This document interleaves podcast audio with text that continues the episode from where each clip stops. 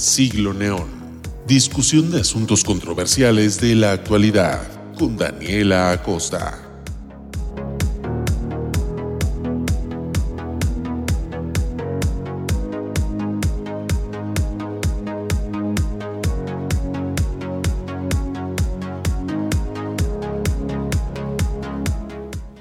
Hola, buenas tardes. El día de hoy, jueves 4 de junio, nos encontramos de nuevo en su programa Siglo Neón.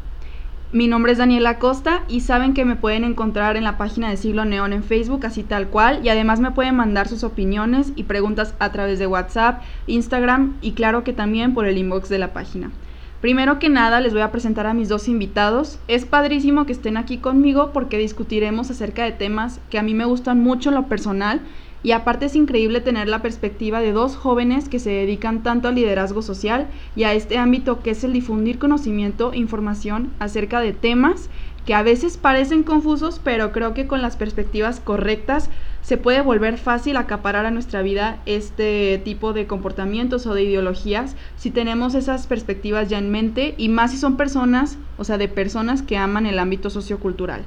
Primero que nada les voy a presentar a César. Su nombre completo es César Gabriel Blanco Gallegos. Tiene 18 años, es estudiante de preparatoria y es miembro del Consejo Estatal de Seguimiento de Políticas Públicas en materia de juventud del Estado de Durango. Además está certificado por Cambridge en nivel 1, 2 y 3. Se define como líder apasionado por la cultura, agente de cambio, defensor de las causas sociales y los derechos humanos. César, ¿qué tal? ¿Cómo estás? Hola, ¿cómo estás, Danilo? Pues agradecerte primero que nada aquí el espacio para difundir y, pues dar a conocer a, las personas lo que nos, lo que nos dedicamos a, hacer los, los proyectos sociales. Estoy muy bien y muchas gracias. Estoy muy contento y entusiasmado de estar aquí. Qué padre. un poquito del proyecto que hemos realizado. Qué padre, la verdad yo también estoy muy emocionada. O sea, obviamente ustedes son jóvenes que también les interesa mucho este ámbito y eso es lo que a mí me gusta, invitar a gente que está interesada en lo mismo que yo y aparte que nos puede ayudar a conocer un poquito más acerca de la sociedad en la que vivimos. A continuación les voy a presentar a Karen Ivette Ortega Padilla.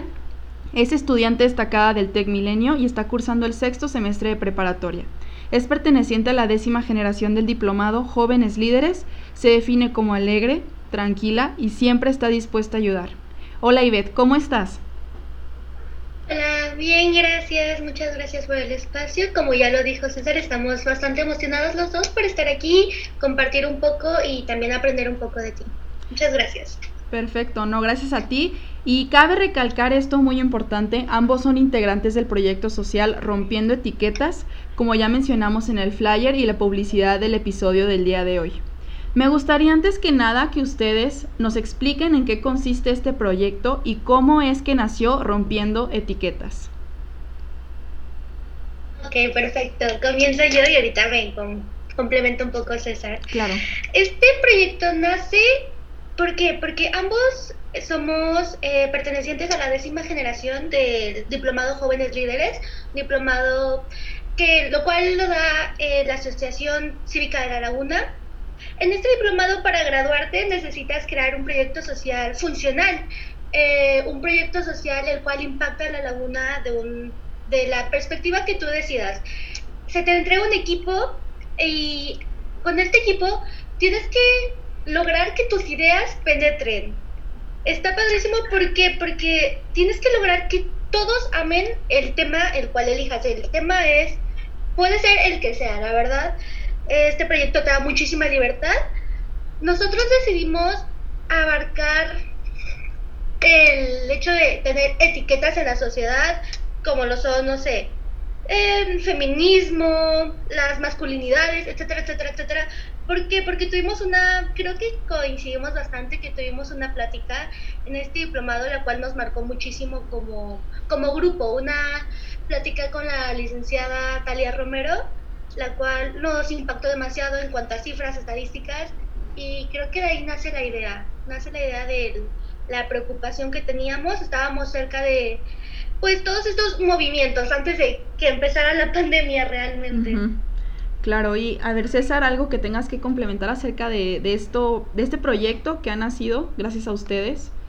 Pues sí, como lo comenta Ivette, pertenecemos parte del diplomado de jóvenes líderes, entonces al proyecto a seguir en Jóvenes Líderes, investigamos y para dar una problemática que realmente pudiéramos abarcar, pero de una trinchera distinta, ah, decidimos por el paro nacional del 9 de marzo abarcarnos un poquito, dedicarnos a lo que sería ah, rompiendo etiquetas, en un inicio sin etiquetas, ahora rompiendo etiquetas, que como propósito o objetivo principal tenía esto desde la trinchera de la masculinidad, de los estereotipos, de los roles de género y cómo afecta esto, cómo involucra los aspectos de el suicidio, la, alta tasa de suicidio en hombres debido a la poca inteligencia y resiliencia emocional, que esto va apegado a, cómo reprimen sus emociones o a cómo la cultura los dicta a hacer. Y de igual manera las mujeres, como la alta tasa de feminicidios, la poca, pues las pocas estrategias o planes,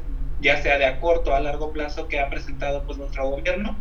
Y, y de ahí, básicamente de ahí nace y de ahí surge todo el proyecto. Sabes, se me hace muy interesante que mencionas que nació a partir del 9 de marzo del paro nacional, porque obviamente esta fecha es histórica, yo la considero así, creo que muchas personas la consideran de esta manera, y que hayan tomado eso para volver a ser, bueno, para que no se quedara ahí más bien, para que no se quede en solamente una fecha, que se vuelva algo continuo como lo es un grupo de estos, se me hace muy, muy padre de su parte y qué bueno que lo hayan considerado así. En fin, eh, tengo una duda acerca de lo que también me estaban diciendo ¿Cómo ha sido en tiempos de COVID eh, la organización de este grupo? ¿Cómo lo han seguido perpetuado? O sea, yo, yo sé que por las redes sociales ahorita es el fulgor, que hay por ahí pueden seguir difundiendo, pero en realidad me gustaría saber eso. Bueno, pues primero que nada, la idea que se mantenía era abarcar, o nuestro objetivo era de un público de los 15 a, lo, a, partir en adelante, o sea, en la, a la juventud a partir de los 15 años, hablando de ya en prepa o tercero de secundaria ¿Y por qué, no, por abarcamos esto? Si bien la educación sexual y lo que, todo lo que tiene que ver con los estereotipos, los roles de género, pues eh, es necesario que tengamos educación desde pequeños, porque desde pequeños se forja y desde ahí nacen los estereotipos y cómo la endoculturación nos forma a, a tener establecido lo que tenemos que hacer y ser y lo que no tenemos que ser. Entonces, de ahí, la, la, primera estrategia era educativa, era llevarla a las escuelas, llevar conferencias, talleres, abarcados y apegados un poquito a la UNICEF, a UNESCO, a, a ONU Mujeres también, y luego de ahí, a, a, lo de la pandemia lo tuvimos que como que focalizar un poquito más a lo de las redes sociales, a, a deconstruir la masculinidad en un inicio con, ya sea desde las básicas historias de Insta, de los puntos, de te resta puntos si haces esto, que realmente como al momento de reflexionar, estas, estas dinámicas te ayudan a decir, chin, realmente sí soy parte del problema, aunque yo no me sienta, aunque yo no opina, aunque yo no haga comentarios machistas, sigo siendo parte del problema porque actúo de esta manera, hago estos comentarios, pienso así. Entonces, a manera muy personal, eh, comenzamos a a tener estas dinámicas de Instagram, de Facebook, un poquito de frases de personas,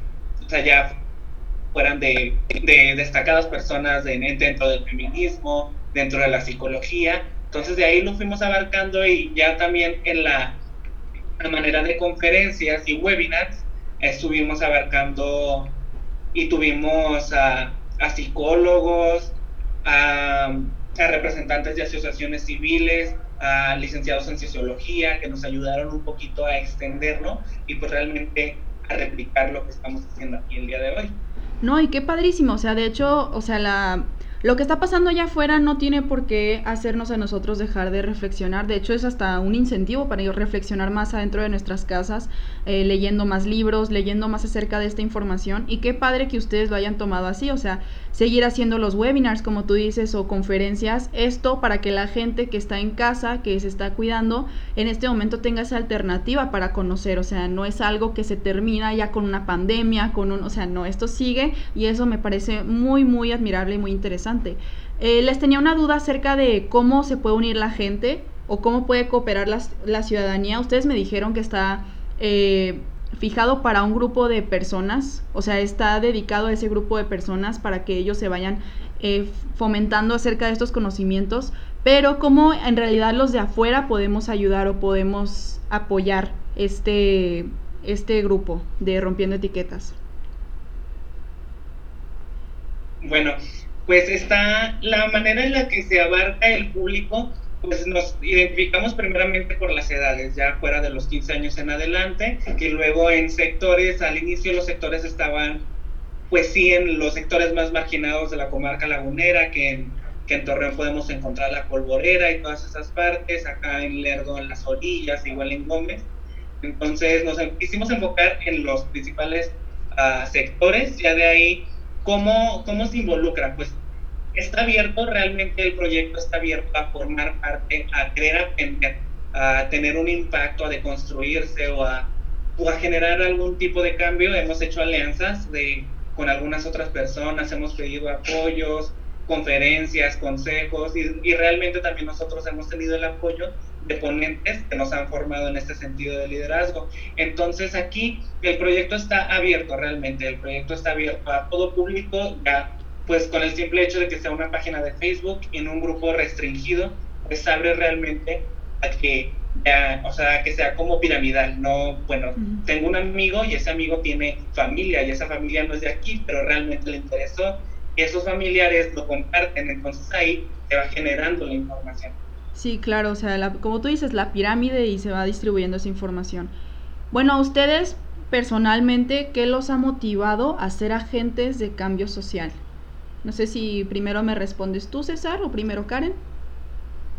Y Vale, eh, personalmente no es un momento, no es algo que inicie realmente en jóvenes líderes. Creo que ya trae así de que las ganas de ser una persona líder desde hace mucho, mucho, mucho tiempo.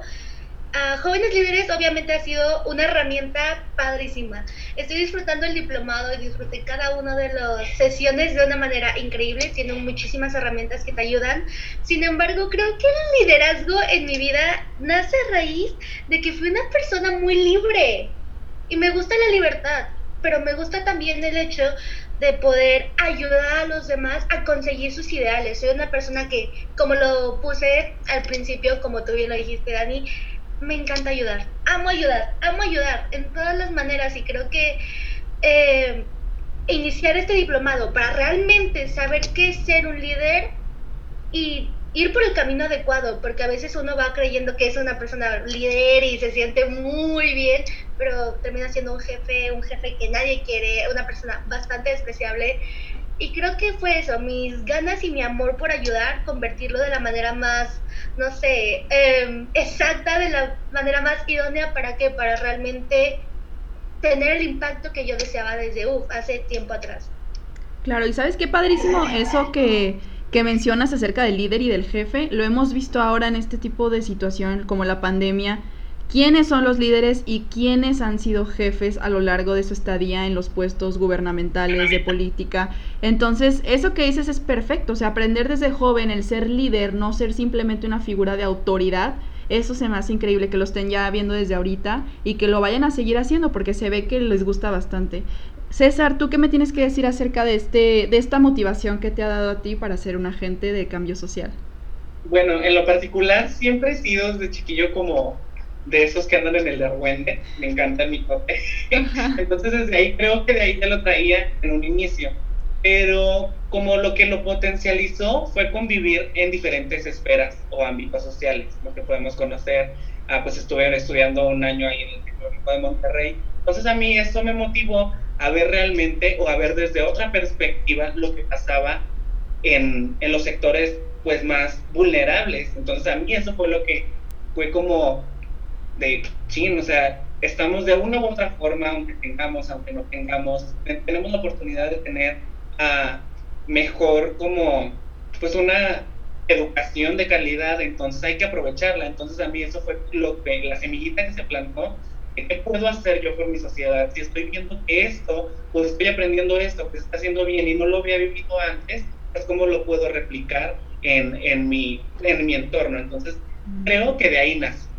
Claro, y cabe decir que como ya hemos hablado aquí una vez acerca de, del proyecto de, de allá del TEC, de Brilliant, con Minerva, eh, César también formó parte de este proyecto. Yo por eso conozco a César y sé y sé quién es y por eso nos contactamos y así surgió este programa. Entonces, pero eh, cabe decir que pues a mí ese grupo estudiantil me, me influenció mucho para estudiar lo que estudio ahorita lo que, que, es derecho, porque por lo mismo que mencionas, o sea, te das cuenta de lo que tú tienes y lo que puedes dar a los demás y no te cuesta absolutamente nada. Entonces, me gustaría también saber ustedes si, este, bueno, yo sé que ahorita hay una pandemia, que las cosas están un poco borrosas acerca del futuro del siguiente semestre, pero me gustaría saber si ustedes se van a dedicar a algo de esto, de las ciencias sociales o algo parecido.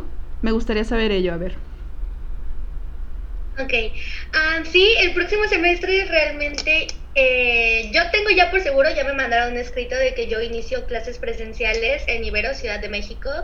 Voy a estudiar ciencias políticas y administración pública. Entonces, las herramientas que ahorita estoy eh, generando y que la vida me está dando como para ser una líder, para realmente procurar a los demás y saber hacerlo, no, estoy emocionadísima porque sí, yo estoy totalmente sumergida en las ciencias sociales, me encantan y soy súper, súper fan. Qué padre, y tienes el perfil, claro, o sea, tú César, me gustaría saber.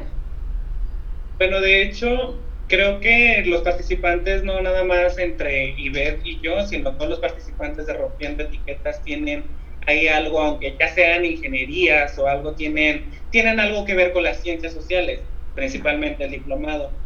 En, en mi futuro, en lo que podrían, lo más cercano, sí, me, eh, conmigo nace lo de Inglés para Todos, que fue un proyecto social que, tuvo una agenda de, de, dos años, en, que despuésito, bueno, antes de Brilliant, conmigo nace Inglés para Todos y de ahí me enfoco un poquito más a los ámbitos educativos y políticos, que creo que es en lo que realmente podemos generar cambio. Perfecto, qué padre, o sea, la verdad espero que que sí, pues se, aclara un poco esto, como tú dices, Ivette, ya tienes esa respuesta y qué padre, muchas felicidades que ya tengas esa, esa oportunidad de estudiar la carrera en otro lugar y en un, lugar muy bueno, de hecho.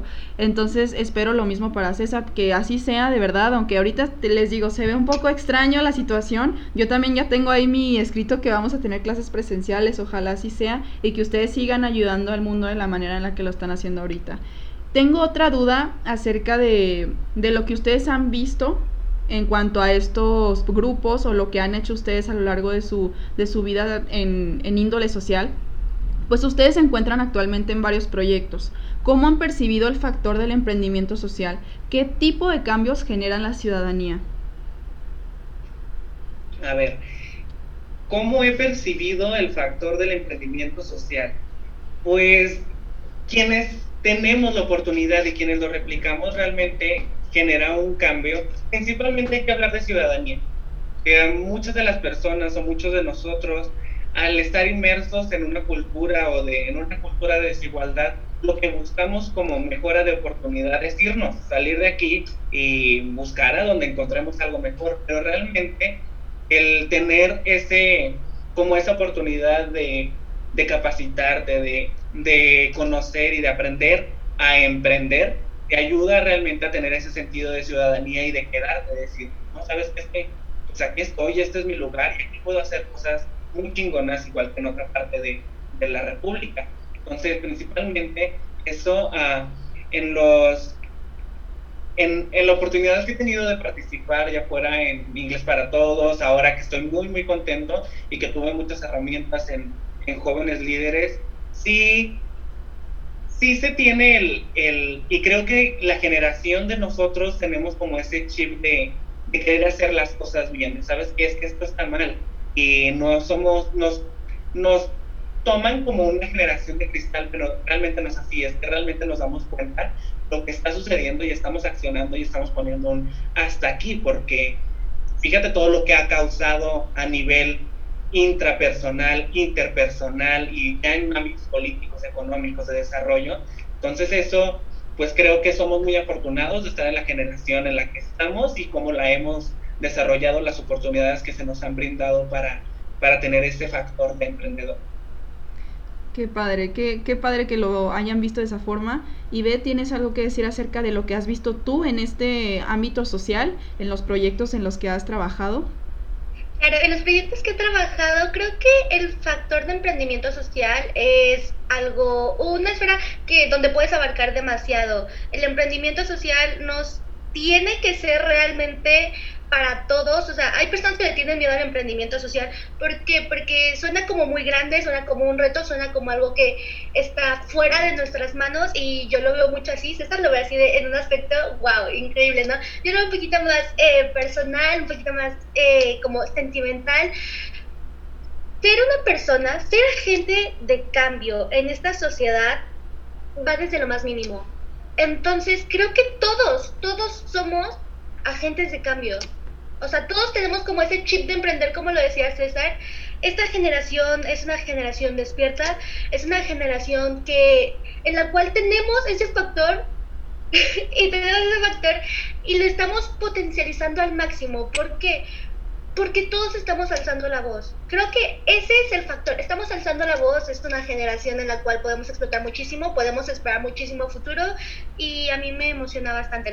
o sea, lo decía antes, lo tomo de un aspecto mucho más sentimental, como con muchísima más emoción. César lo estructura bastante y a mí me emociona bastante, la verdad. No, qué padre, o sea, es lo que necesitamos, es lo que necesitamos en México, de hecho, esto ya lo había comentado en otro programa también, personas que se apasionen acerca de sus temas, o sea, como dicen, cada loco con su tema, ¿no? Pero realmente si se trata de algo social, yo creo que no hay un límite, o sea, yo creo que de verdad sí deberíamos de seguir siempre muy apegados a lo que creemos, porque de verdad eso necesita este país, gente que cree en lo que, en lo que va a ser y en lo que necesita este, esta sociedad y se mete completamente a ello.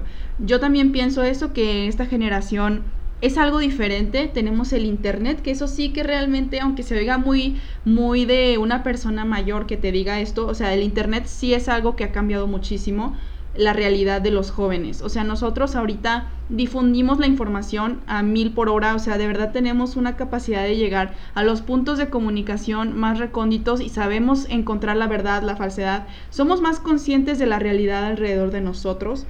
Y yo creo que eso nos hace agentes de cambio, claro, o sea, como tú decías, ahí, aquí todos somos agentes de cambio cuando nos empezamos a dar cuenta de que hay algo que no está bien en el gobierno de no sé dónde, que no está bien aquí, que no está bien aquí al lado de mi casa, o sea, todos empezamos a concientizarnos de estas cosas y lo difundimos. Entonces, eso es un punto máximo para la juventud de ahora. Que, y se me hace muy padre que, o sea, aunque tú digas eso, que lo haces de una manera más emotiva, igual yo siento que los dos tienen la misma pasión en ese tema y es padrísimo. O sea, los dos van a poder hacer cosas grandiosas en el futuro y yo creo que todos los que estamos interesados por ciencias sociales, pues también vamos a poder hacerlo por el gusto, porque nos estamos dedicando a ello. Eh, también a mí me encanta este, este, perdón. perdón, no, no te preocupes. A mí me encanta como este mix que tenemos en rompiendo etiquetas, porque, porque, por ejemplo, César es una persona súper estructural, así tal cual, súper, súper, es muy inteligente y está padrísimo y es una persona que ha hecho bastante a su edad. Ah, yo le tengo mucha curiosidad a César. Y estoy súper emocionada por tenerlo como compañero. Y estamos como personas como yo que, o sea, quizás no somos tan estructuradas, pero tenemos como mucho ánimo, mucho ánimo, igual, no soy inteligente en lo promedio, me encanta echarle ganas. Y estoy emocionada, siempre estoy muy emocionada, creo que soy de las personas que en este proyecto, si los veo tristes, etcétera, es como ánimo, ánimo, o sea, si podemos, si podemos, vamos a llegar más lejos y creo que es parte importante en la sociedad, ahorita que todos estamos de que en cuarentenados, con la pandemia, todo lo que da, estamos con las emociones bastante bajas, bastante densas y creo que está padrísimo como seguir teniendo poder realmente sacar así de que desde donde puedas todo el amor y todo el afecto que me hace a mí la sociedad y creo que también de ahí viene como lo importante para mí que es el cambio, o sea, que tengo mucho más en la sociedad y quiero que cada día sea un poquito mejor. Wow, qué padre. César, ¿algo que ibas a comentar? Sí, a lo que nos comentaba Ived, hablándolo de manera personal y de grupal, representando a, Rompiendo Etiquetas, pues en algo que recordamos eh, generalmente todos los integrantes de Rompiendo Etiquetas es que en el diplomado nos dice, todos tenemos la capacidad, todos tenemos la capacidad de ser líderes, de tener, de ser actor de cambio, de ser agente de cambio. Todos tenemos el factor de cambio pero ser agente de cambio es lo que nos diferencia, o sea, la capacidad de convertirla en habilidad realmente. O sea, todos lo podemos llevar a cabo. Entonces, de ahí, de ahí surge lo de todos podemos ser líderes, todos podemos ser líderes, pero depende de quién le chingue. Eso tienes mucha razón. Y qué padre, porque tú ya has tomado un diplomado acerca de ello, ya, o sea, los dos han tomado el diplomado y ustedes saben más de términos, más de cosas como más fijadas acerca de hacer un agente de cambio y eso está bien padre que lo compartan aquí. Eh, quiero hacer nada más ahorita una pausa, ahorita les voy a preguntar otra cosa, pero para decir que igual está abierto el inbox de Siglo Neón, cualquier duda que tengan, cualquier comentario acerca de lo que César, Ivette o yo estábamos diciendo, eh, son bienvenidos a decirlo en el inbox o como ya les dije por WhatsApp, por Instagram, como ustedes, donde ustedes me tengan entonces. También quiero comentar que yo sé que las cosas ahorita han estado muy oscuras, muy difíciles alrededor del mundo.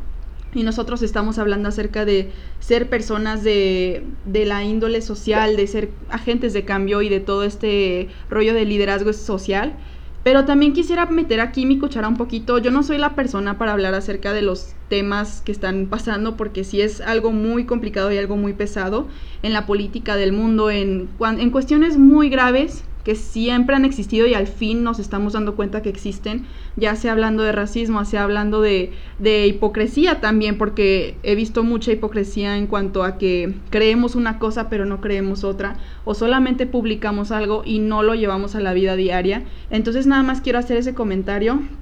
No, no quise hablar acerca del tema muy profundamente en este programa, todavía no, siento que no no soy la persona para hacerlo y todavía no estoy tan informada para, para tocar el tema, pero de igual manera quiero este, hacerle el, como eh, la felicitación, no sé si se dirá así o, o también agradecerle a las personas que ahorita están en, allá afuera, que pues digo, hay una pandemia, yo lo sé, no es algo fácil de comprender, no es algo fácil de, de decidir si estamos afuera, si estamos adentro, si protestamos, si no, yo lo sé, no es fácil, pero me gustaría decir que la gente que está allá afuera protestando, aquí en Guadalajara, por ejemplo, hoy hubo una protesta por eh, una persona que fue asesinada por la policía que eso es un asesinato, no es brutalidad, o sea, no es otra cosa más que un asesinato.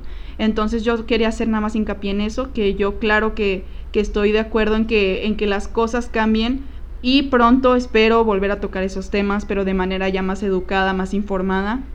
Y también les digo, los invito siempre a que no caigamos en hipocresías, en que si realmente creemos que algo está mal, no solamente leamos de ello en las noticias y lo compartamos, sino que lo llevemos a la vida diaria, que busquemos los efectos en el racismo que nosotros estamos llevando a cabo, o sea, que nosotros estamos diciendo, si estamos diciendo algo a alguien con color de piel diferente, con diferente etnicidad, o sea, que nos demos cuenta que el día a día nosotros también somos parte del problema y es lo único que quería compartir acerca de ello.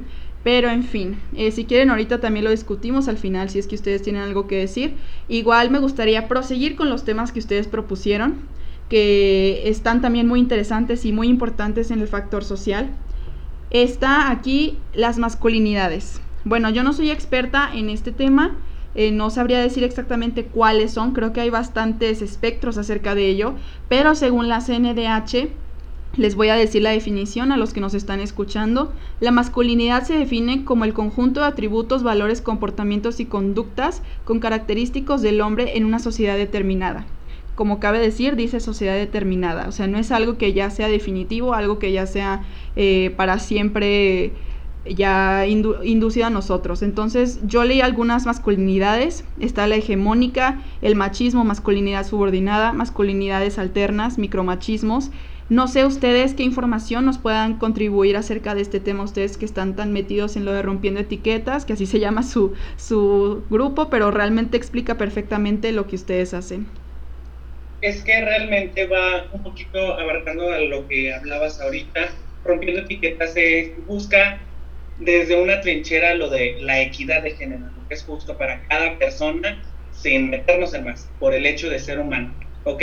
Entonces ahorita hablamos de, masculinidades y para hablar de masculinidades hay que, hay que hablar específicamente de eso, que las, las definiciones que nos dan por endoculturación es que es una sociedad determinada. Entonces cualquier cambio en determinado tiempo puede surgir y es aquí donde surge el cambio, donde realmente, y no es ahorita algo nuevo, desde los 50 se ha, se ha hablado un poquito más allá sobre se ha tocado un poquito más el tema que años, pues, que siglos pasados, ¿ok? Entonces, ¿qué, ¿qué, decimos aquí? Que nos dábamos cuenta ahora que nosotros nos decían que éramos uh, la sociedad de cristal, que todo nos afectaba, pero no, no somos la sociedad de cristal, somos la sociedad que nos damos cuenta que hay algo que tenemos que corregir, que hay algo que para convivir en armonía, que para desarrollarnos libremente o ampliamente o plenamente como personas, pues necesitamos ahí reivindicar. Entonces, ¿qué reivindicamos? Reivindicamos las masculinidades, como lo dices ahí y como lo da la definición de la de la de la CNDH, que es una es en una sociedad determinada y como comentas los tipos de masculinidades. Sí, lo que nos abarcamos ahorita en principalmente en el proyecto en Sin Etiqueta es llegar un poquito a la deconstrucción, al, desde el micromachismo, desde el machismo, desde la violencia y hasta lo o sea, a lo más extremo que son los feminicidios y que se dan pues muy seguido en México, más de 10 casos al día. Entonces, desde ahí nos quisimos abarcar desde esa, desde esa trinchera, desde el hombre realmente por el suicidio, de, su, de no poder expresarse porque la cultura lo dicta así, porque la cultura los reprime así, entonces, ¿qué pasa?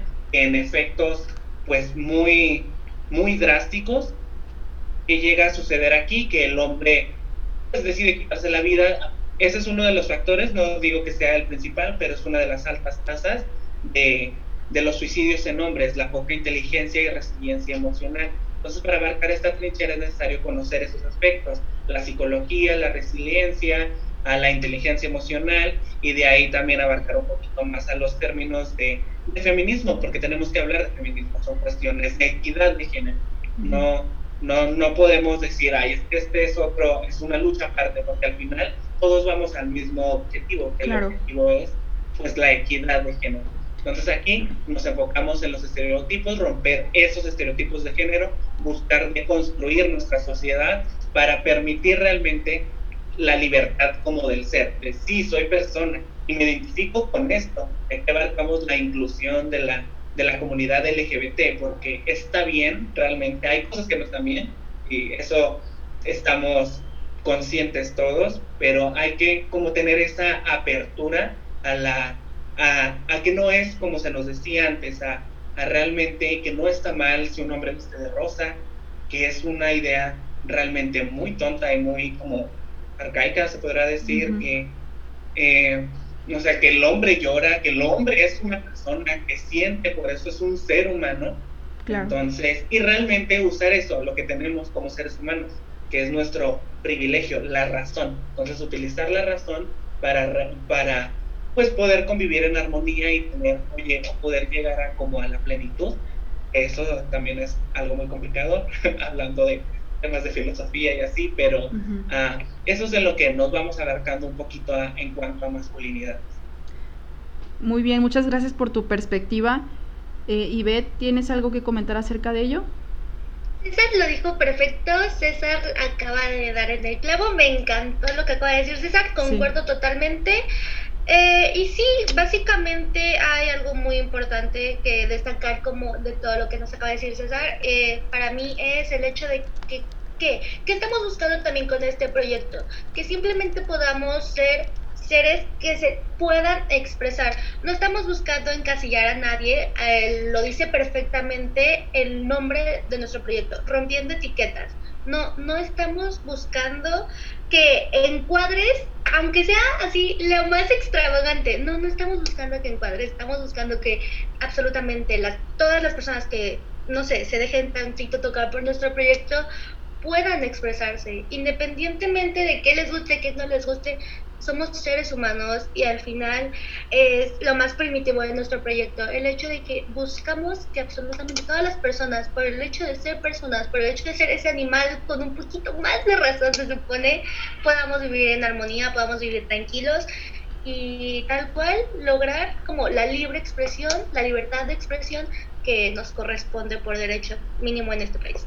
Sí, ah, César, ¿algo que quieres comentar también? Hay que destacar que eh, para hablar de masculinidades tenemos que entender cómo realmente demostramos que somos hombres. O sea, cómo en la cultura demostramos o tenemos esa falsa idea de lo que es ser un hombre, desde el hecho de que nos enfrentamos, que un hombre realmente se enfrenta a peligros, que un hombre debe de ser fuerte, que el hombre no tiene miedo, ah, que es, pues que tiene como, que ostenta su potencia sexual también, que se muestra duro, así como con una armadura de hierro, que era lo que comentábamos de, de no realmente saber expresar y canalizar sus emociones, que consume, que toma, que tiene pues relaciones sexuales, que es ahí como un pícoro, no sé cómo lo podríamos decir.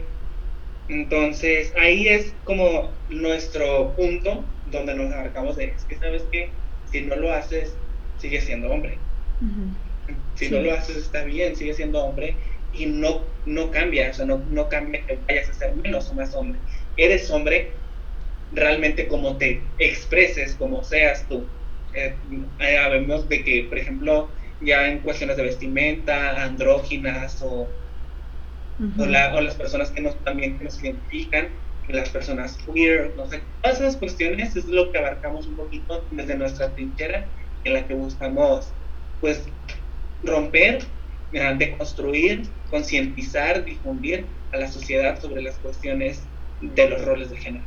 Saben, sí, y en cuanto a eso, eh, es claro que hemos dicho eso varias veces, las personas que pues somos, o sea, los que son aliados feministas o los que, las que somos feministas, que podemos mencionar que el patriarcado no solamente afecta a las mujeres, afecta también en su parte a los hombres. Y por esto mismo que tú mencionas, o sea, las masculinidades son lo que también es el problema en eso, en ese machismo que ya existe como cultura casi predominante en México es gracias a que existen esa, esas percepciones de cómo eres un hombre debidamente y cómo no eres un hombre.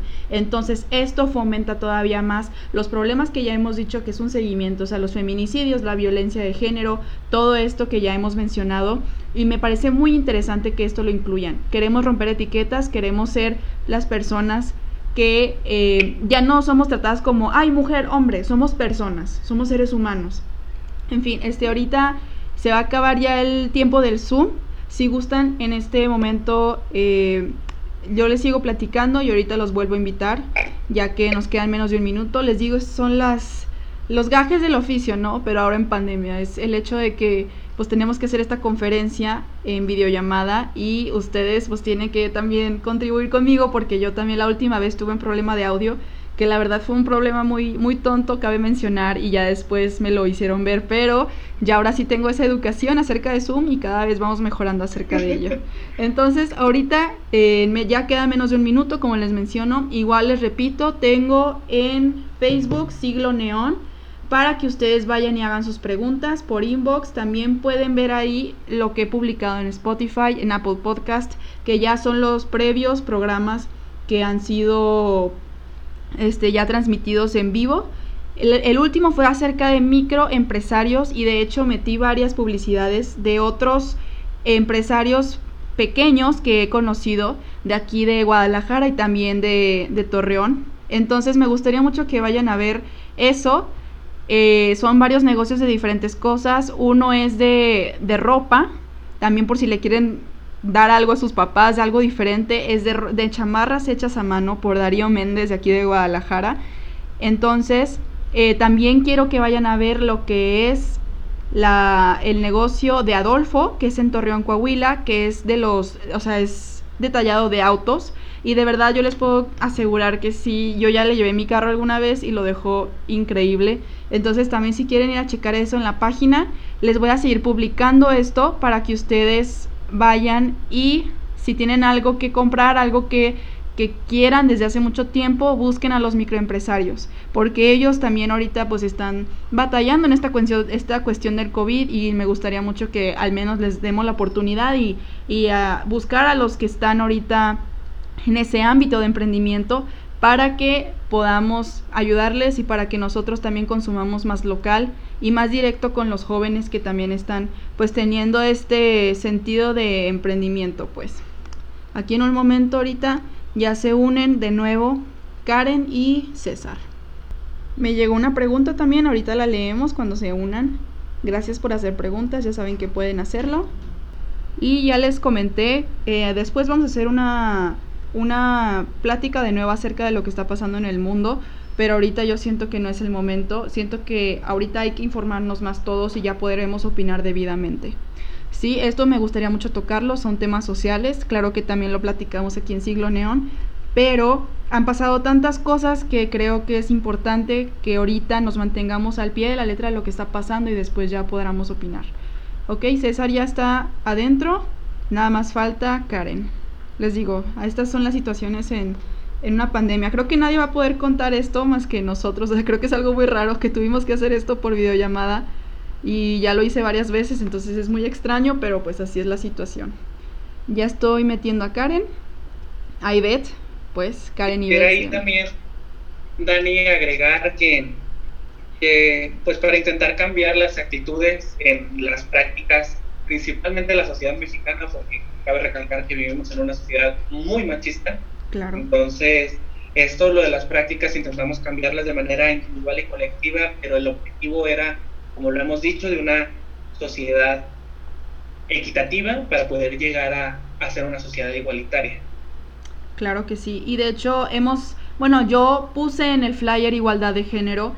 Cabe decir que nuestro tema principal era equidad de género no tanto la igualdad, porque la igualdad ya es otra perspectiva diferente. La igualdad se trata más acerca de los sueldos, acerca de, que también es muy importante, cabe decir que es muy importante acerca, hablar de acerca de esto, ya que el artículo cuarto constitucional habla de ello, que el hombre y la mujer ante la ley son iguales, pero de aquí ya parten muchas cosas sociológicas, filosóficas y de represión, que también ha sido un tema que tiene que importar mucho, o sea, las mujeres eh, durante toda la historia ha sido un grupo que sí se ha visto más, eh, ¿cómo se dirá?, herido, mortificado acerca de temas sociales. Entonces, es importante hacer esa diferencia, hacer hincapié en que por eso existe el movimiento feminista, no solamente es porque que las mujeres sí, los hombres no, no, claro que no, y el feminismo aparte, ya saben, como lo hemos mencionado, aboga por ambas causas, para que se acabe lo que es la masculinidad tóxica, o sea, esto que les hace a los hombres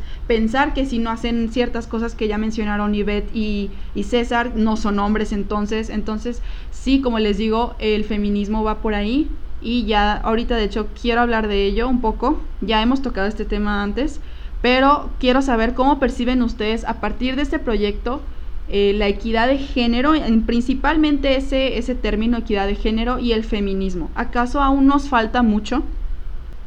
Por ahí tuvimos unas conferencias y tuvimos hay unas ponencias que, que nos decían, que argumentaban que para tener esa igualdad, esa equidad de género que pretende, las agendas son muy largas, las agendas llegan a, hasta extenderse a unos 200 años y es que vamos por el buen camino entonces sí lo veo, lo veo lejos, pero no lo veo imposible. Y lo veo lejos porque, porque es un cambio de estructura. El problema es estructural, no es de... Hay personas que hay, son de gente buena contra gente mala. No, hay que entender que no es así. Que el fin no justifica los medios y que no son personas buenas y personas malas, porque ahí no sería un sistema estructural, sino ya de, de una sociedad o de una comunidad.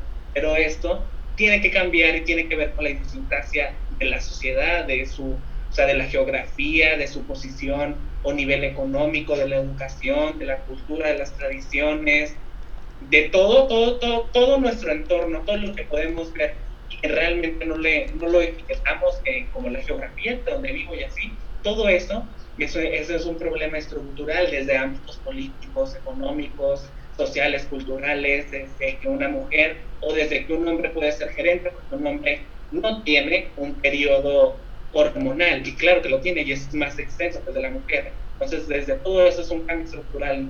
Realmente se ve, es complicado, pero no es imposible. Lo bueno y lo que debemos de tener en cuenta no es la agenda lo que lo podamos lograr, sino el efecto que podamos tener a corto plazo, lo que podamos hacer como sociedad, ah, realmente desde tu trinchera. Mm, nosotros en general, rompiendo etiquetas, lo estamos haciendo de un poquito, pues, la comarca lagunera, que es donde radicamos, que podemos tener un poquito más de apertura con generaciones que tienen también ese chip ya de otra, como es que tienen apertura a estos nuevos temas, que de igual forma es difícil, es muy difícil por la falta de madurez en la adolescencia que, que pues nos caracteriza. Entonces, sí es complicado, pero lo que debemos de tomar aquí, lo, creo, lo que creemos en rompiendo etiquetas que es importante, es que estamos haciendo algo, que realmente estamos haciendo algo, somos la generación que está diciendo hasta aquí, y el camino debe estar por acá.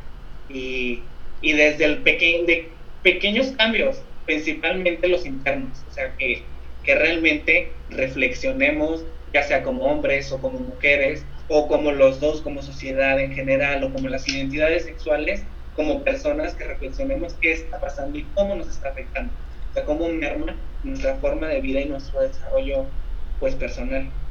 Claro, tú mencionas lo de la estructura, eso este, los invito a que escuchen ese episodio del feminismo también, que la superestructura y la hegemonía son cosas fundamentales para entender el feminismo, no solamente es una ideología que surgió de absolutamente nada, sino tiene muchísima historia y aparte tiene mucho que ver con las teorías de Gramsci, de Marx, o sea, tiene mucho que ver ya adentro de nuestra historia, de nuestras vidas, de nuestra cultura y como tú lo mencionas, es importantísimo que tomemos eso en cuenta. Beth, algo que tú quieras mencionar acerca del mismo tema. Nosotros por etiquetas, bien lo decía César, sabemos que este cambio estructural no es un cambio que vayamos a ver pronto, es 100% real, que no, no nos va a tocar disfrutar de cuando esto ya sea idóneo, ¿cierto? Pero también es importante mencionar o recalcar lo mismo. Al final son estas pequeñas acciones las cuales podemos disfrutar, las cuales tenemos que seguir fomentando, acciones de igualdad, de equidad, etcétera, ¿Para qué? Para vivir en una sociedad medianamente más estable, más tranquilos, independientemente de si eres hombre o mujer. Como persona, estar tranquilo eh, por el momento. Sabemos que esto va a tardar años y como lo decía César, eso sí vamos por el camino exacto, por el camino donde todos tenemos que hacer lo que está marcado, camino que sabemos que es imposible. Pero estamos estamos más bien, creo que centrados en qué podemos cambiar ahora, ahora como sociedad, dónde podemos ayudar. Y claro, estos pequeños cambios, estas pequeñas ayuditas son lo que nos va a dar un nuevo mañana, una nueva concientización, una nueva educación a futuro. Fíjate, Dani, que lo importante aquí es recalcar esto también, que los, los cambios van primeramente de, de forma interna, en nuestro interior. Realmente que realmente haya una congruencia en cómo actuamos y cómo pensamos. Principalmente eso para tener o para llegarnos o aproximarnos no en una agenda de 200 años o más, sino para, para que se pueda cortar esto de, la, de, de poder vivir en una comunidad solidaria y de género, en una, una comunidad de derechos, realmente una comunidad de derechos. No hay que ir más allá. Esto es uh, esto es un cambio que sí, que sí es difícil, que sí es complicado, pero, eh, lo importante es esto, como lo comentábamos, que personas y que jóvenes como nosotros estamos realizando estos, estos cambios, que estamos, estamos pues dándoles la importancia que tienen y realmente no nada más, así ya leí el periódico, qué bien, pues mientras a mí no me pase, no, es de que entender de que como sea te está pasando, porque de una u otra forma de manera directa o indirecta, lo sufres, te merma, merma el desarrollo de la sociedad. Entonces, primeramente esto de en la trinchera de los hombres, aprender a que un hombre puede llorar, que un hombre se puede tocar con otro hombre y no significa que sea más, o sea, que un hombre puede amar también, no sé, en, en, esas cuestiones, porque pues el feminismo es eso, el feminismo abarca todo, ¿no? El feminismo no es el género de, o el rol de una mujer, abarca mucho más allá. Entonces sí, sí podemos identificar eh, primeramente a deconstruirnos, a reflexionar sobre lo que somos, a lo, lo, cómo ha impactado, simplemente checar cómo este es un problema y que el cambio tiene que ser sistémico. Ah, si bien a nuestras posibilidades lo podemos hacer personal o, o llegar a un poquito de, de una comunidad, pero el cambio realmente tiene que ser sistémico, el cambio tiene que desde arriba, desde las esferas, desde lo político, desde lo cultural, desde la educación, desde las reformas, para que realmente se pueda, se pueda llevar a cabo desde la publicidad y la propaganda, como lo hace Estados Unidos, que es una, que sí son como muy patriotas de Estados Unidos, aunque todos tengamos problemas, pero creo que eso es lo que también a la sociedad mexicana nos falta, sentir ese sentido, tener esa identidad de lo que somos, de donde radicamos, de lo que hacemos, de donde venimos y de todo lo que podemos lograr con lo que tenemos, con nuestro presente. Entonces creo que eso es muy, muy importante, este sistema, este cambio sistémico, porque tiene que ir desde reformas educativas, desde promover la, una cultura de derecho, de respeto, de igualdad, de equidad, en cuestiones sociales, ya cómo se implementa con talleres, cómo lo implementa la educación con los libros y cómo interfieren también estos pues algunas otras situaciones como ya lo, es la, la ideología, la, la religión, también uh, pues en cuanto a economía, como hablabas de Marx y como, como este sistema capitalista también nos, nos ha orillado a eso, entonces realmente tomar lo que se está haciendo mal y de ahí tener una, reformar lo que debemos hacer, que tiene que ser progresivo, los cambios son progresivos, por eso son reformas. Entonces creo que que sí, nos falta eso, no sé cómo vamos, qué podríamos agregar, qué opinas, Dani. Bueno, mira, de hecho estoy súper de acuerdo con lo que me han mencionado, o sea, tienes razón, es esta cuestión de derechos, de ideologías, y quiero recalcar que a mí se me hace muy importante que, que sí seamos un Estado de derecho, pero al mismo tiempo que tengamos la noción de lo justo, de lo que es este, estas ideologías que han surgido en nuestra sociedad, que estemos educados antes que nada acerca de ello, porque a veces eh, que sea una ley no significa que sea justa. Y eso es lo que a mí me, a veces me resuena mucho en la cabeza, yo que estoy estudiando derecho, porque antes que nada tenemos que ser nosotros los que tengamos la ideología o la educación para comprender lo que pasa en nuestra sociedad, antes de que haya una ley escrita, antes de que haya algo que nos proteja, que sí tiene que haber a fuerzas, claro, o sea, porque de ahí nos basamos nosotros y hay un orden en la sociedad, pero antes que nada somos nosotros los seres humanos los que tomamos la acción en ello.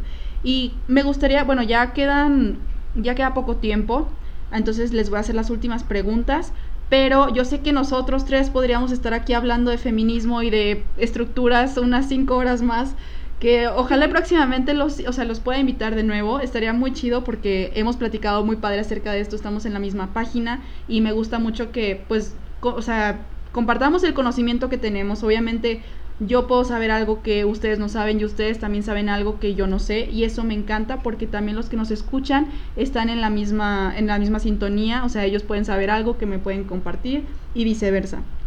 Entonces, lo que les quiero preguntar es qué metas a futuro tiene su proyecto. O sea, ya que vaya pasando un poco de tiempo. Ah, nuestro proyecto es un proyecto, ah, al principio lo comenté, es un proyecto el cual nace, ¿por qué? Porque nos queremos graduar del diplomado. Sin embargo, le hemos agarrado tanto, tanto, tanto amor a nuestro proyecto, de verdad. Estamos tan, tan emocionados, estamos enamorados de la temática desde el principio. Algo importante también a destacar.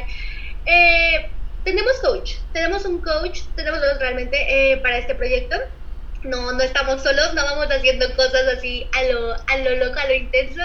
Este, tenemos a alguien que nos dirige, alguien que dirige más o menos por dónde tendría que ir este proyecto para que se vaya dando de la mejor manera.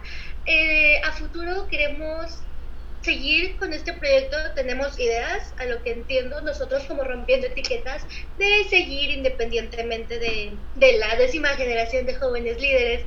Estamos emocionados, estamos emocionados porque acabe la pandemia, necesitamos que acabe la pandemia porque, porque al principio de este como proyecto estábamos con mil ideas, diez mil ideas de cosas que hacer con las personas para realmente lograr impactar.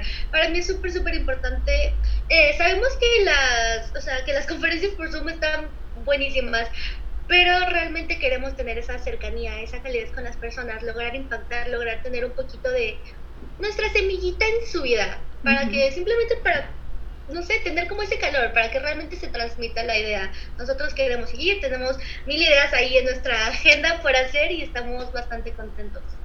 Claro, y aparte de estar con gente te inspira. Estoy muy de acuerdo con eso. César, lo que tengas que comentar acerca de ello. Sí, pues como meta, el se tiene pensado como objetivo que el les voy a platicar para entender un poquito de lo del diplomado, a lo que comentaba y de que teníamos que graduarnos. Entonces, la, la estructura o la forma del diplomado son 16 sesiones y donde, se, donde realmente te capacitan con personas, con, representantes de la, de la, de la comarca lagunera que, que han generado impacto, desde Metrópoli Laguna, desde la sociedad cívica, desde el INCEDFEM, muchas personas de los ámbitos políticos, sociales, de emprendimiento, ah, del social, de todo tipo de emprendimiento. Entonces nosotros tenemos ponencias y ciertas actividades educativas que nos enseñan que realmente nos hacen como concientizarnos y reflexionar para generar ese sentido de liderazgo. Así es como funciona. Pero para ello, porque como es un diplomado de donde nace el proyecto, para ello tienes que cumplir con ciertos requerimientos, que principalmente es pues un objetivo, tener un proyecto bien desarrollado y que tenga pues una pues, resultados bien concretos, que realmente se puedan medir, que sean palpables. Entonces, ahí, ahí es el como el background de, de lo que tenemos en, en, jóvenes líderes, pero el proyecto en sí tiene metas de continuar. El, nos apoyamos mucho de las ponencias que tuvimos y también de que en la actualidad los jóvenes estamos repletos de información, pero no sabemos buscar. Eso es lo que sucede. Entonces, los invito a que nos esté escuchando a, a buscar UNICEF, ONU Mujeres, a las nuevas masculinidades. Tenemos muchísima información. Y algo que nos dijeron también muy importante, los contactos que podemos, que decimos, ching, es que yo cómo puedo hacer esto si, si yo no lo sé, pero no está a más de cinco contactos y esto lo tomo de una persona de jóvenes líderes que nos dijo, y conseguir nuestro objetivo no está, más, no está a más de cinco contactos. Entonces es esto de, de tener eso como esto también de relacionarnos, de tener estas relaciones interpersonales y, y, y, llevarlo un poquito ya más a la juventud y a un, y a un público definido como lo es la preparatoria y la universidad, que ya son con talleres que realmente te ayudan a primero como defender tu postura de hombre o de mujer o de que, entiendas el tema, porque también las mujeres son machistas y también las mujeres suelen defender a, al sistema patriarcal. Entonces, todo esto, como a manera de talleres, lo, hemos, eh, lo teníamos planeado, lo tenemos agendado para llevarlo a las comunidades principalmente más vulnerables, que son las más complicadas, pero es ahí donde podemos generar, porque eso es realmente lo que está afectando y cómo se va replicando en, en otros niveles. Entonces, a manera, pues, eh, con un público definido, a manera de, de y de talleres educativos, apoyados de la UNICEF, de UNESCO, de ONU Mujeres, de, de expertos realmente, pues para venir a replicarlo y reflexionar y difundir nuestra, nuestra información. Sí tiene objetivos muy como claros de seguir y de continuar siendo un proyecto independiente con, con, con, la, con la Asociación Cívica de la Laguna, con otras alianzas, porque lo más importante aquí, y es tenerlo en cuenta, lo que estudias Derecho, pues, quien estudia Ciencias Políticas, es que estos cambios sociales, estas, estas, estas cuestiones, estos pequeños, eh, estas pequeñas actividades de una comunidad o de un grupo estudiantil o social, poderlo llevar a políticas públicas. Entonces, qué mejor, qué mejor si lo podríamos lograr. Claro, y me gusta mucho tu respuesta, qué padre que hayan estos objetivos a largo plazo, a corto plazo, porque como dicen ustedes, o sea, es tener en cuenta que ahorita lo que queremos es hacer poco a poco ese cambio es de mentalidad en los jóvenes, más que nada que ustedes se dedican a ello en preparatorias, universidades, que es donde ahí nace la ideología, el, o sea, el creer en ciertas cuestiones que antes no creías, o sea, en estos ámbitos, en la, en la escuela, cuando ya estás empezando a pensar por ti un poquito más o empiezas a entender más temas sociales, políticos, entonces se me hace increíble eso. Tengo una última pregunta que me la mandan por WhatsApp y quiero que a ver si pueden responderla brevemente, si no igual explayamos en, el, en la página de Facebook lo que tengan que decir, pero ahorita antes de que se acabe el programa a las 8 me gustaría saber ustedes qué piensan que deben modificar en los planes de estudio en las escuelas para que sean se involucren más los jóvenes en las causas sociales? Primeramente, primeramente hay que abarcar los, el sistema de la inteligencia emocional, después hay que tener la apertura a la, la educación sobre sexualidad de calidad y de ahí ya comienza el cambio. Primeramente es tener esa apertura de, de, que realmente la escuela es del Estado, de que la, de la escuela es laica y ser una sociedad de derechos. Perfecto, muchas gracias por esa pregunta y la respuesta, César. Eh, muchísimas gracias a los dos por estar aquí conmigo, de verdad lo disfruté muchísimo, se fue volando el tiempo. Me gustaría, como ya les dije, volverlos a, tener aquí en el programa. Eh, fue una plática muy amena y muy eh, fructífera, más que nada. Entonces, ¿algo, extra, ¿algo último que quieran ustedes mencionar?